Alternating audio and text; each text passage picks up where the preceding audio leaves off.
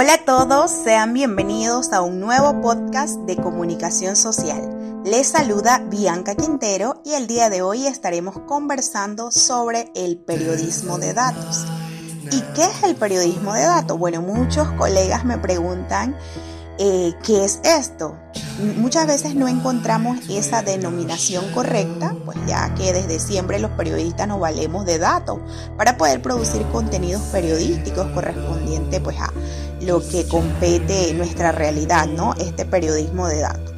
Pero por uso y costumbre, pues se denomina esta, este periodismo de datos como esa investigación que se vale de esa de esas técnicas propias del periodismo investigativo. Y también se depende mucho del tema del cual se esté pues analizando.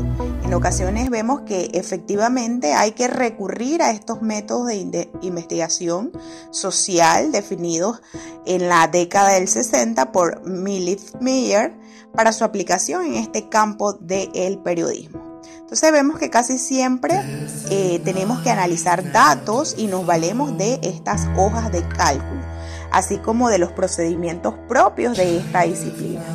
De hecho, creo que el PAC solo queda eh, resumido en cuanto manejamos estos volúmenes de datos pequeños y para casos más grandes en cuanto a volumen pues, de información.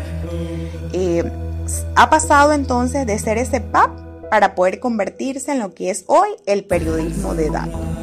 Y nos preguntamos también, ¿el periodismo de datos es analítico? Bueno, también usamos estos métodos analíticos para llevar estos datos a sistemas de información, tanto geográficos, eh, matemáticos, que nos permitan visualizar mejor ese comportamiento de esas variables que tenemos y que podemos mostrar ya de una forma más fácil y ágil.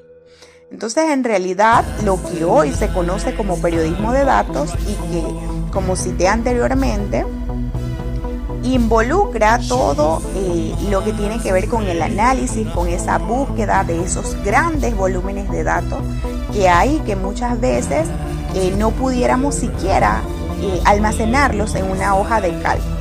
Entonces, ¿qué se requiere? Bueno, esa visualización, ese análisis, esa incorporación del programador al equipo periodístico para poder desarrollar tareas que vayan encaminadas a esa extracción de datos, a esa depuración de los sets, eh, hasta el diseño de estas aplicaciones como las New App. Entonces, si pudiéramos escribirlo a modo de fórmula, podemos decir que tenemos una suma de muchos métodos que pues es una innovación tecnológica que ha facilitado ese periodismo eh, y ese trabajo periodístico. Entonces se requiere de esa visualización eh, interactiva de esa programación. También es importante que veamos qué es el periodismo de investigación y se requieren tres condiciones necesarias para que un reportaje se pueda apreciar y que se indique que sea investigativo. Entonces se trata de un tema de relevancia social a lo que se añade que alguien pretende eh, mantener en secreto. Entonces finalmente se requiere un trabajo adicional del periodista ajeno a estas prácticas cotidianas de cobertura informativa eh, que comúnmente conocemos todos como esas eh, prácticas diarias de buscar la noticia. Entonces el periodismo de investigación recaba esos hechos ocultos.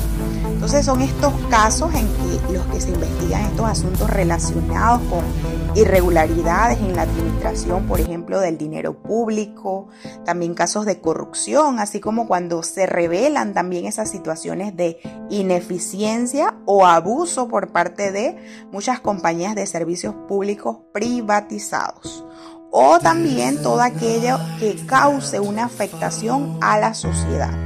Entonces podría ser un caso de delito ecológico. ¿Y qué conocemos de periodismo en profundidad? Bueno, acá eh, este es el que intenta mantener en secreto lo que el periodista investiga, como podría ser un estudio sobre las variables de la pobreza, sobre los datos de los censos nacionales, y el periodismo de precisión es esa formulación eh, de esa disciplina que involucra ese uso de esos métodos de investigación social aplicados al periodista como la investigación cualitativa, que sabemos que es el análisis de casos, grupos focales, esos análisis de discurso, y está la investigación cuantitativa, que esta última pues incluye esa descripción cuando se consideran eh, todos los casos, por ejemplo, un censo entre legisladores.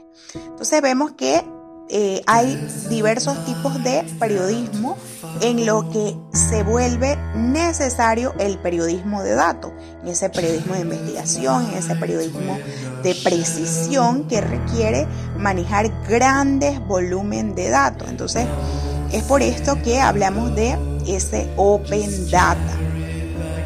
Vale recalcar, recalcar que eh, se debe para este periodismo de datos utilizar una muestra representativa a la cual pues se pueda proceder a poner eh, bajo estudio. Eh, es el caso donde pues se dan esas encuestas de opinión o muchas veces estas electorales con fines pues, pues predictivos.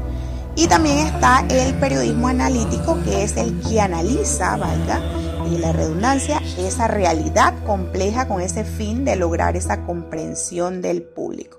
Entonces aquí se combinan algunos aspectos de ese periodismo de investigación y esa información explicativa. Entonces, ¿cuál es su misión? Bueno, no es más que ofrecer estas pruebas basadas en interpretaciones de la realidad para poder explicarlas de un modo comprensible, porque no todos eh, podemos eh, comprender esta información, porque quizás eh, pues sea de un área muy especializada, ¿no? Entonces contextualiza un tema de fondo mediante una descripción bien detallada con estos datos estadísticos. Entonces este resultado es esa explicación completa destinada a dar forma a esa percepción eh, del público antes un fenómeno. Entonces también se aspira a recoger datos y a poder tener estas conexiones evidentes y esa eficacia para poder eh, presentar este análisis de los hechos de una forma ágil, práctica y sencilla.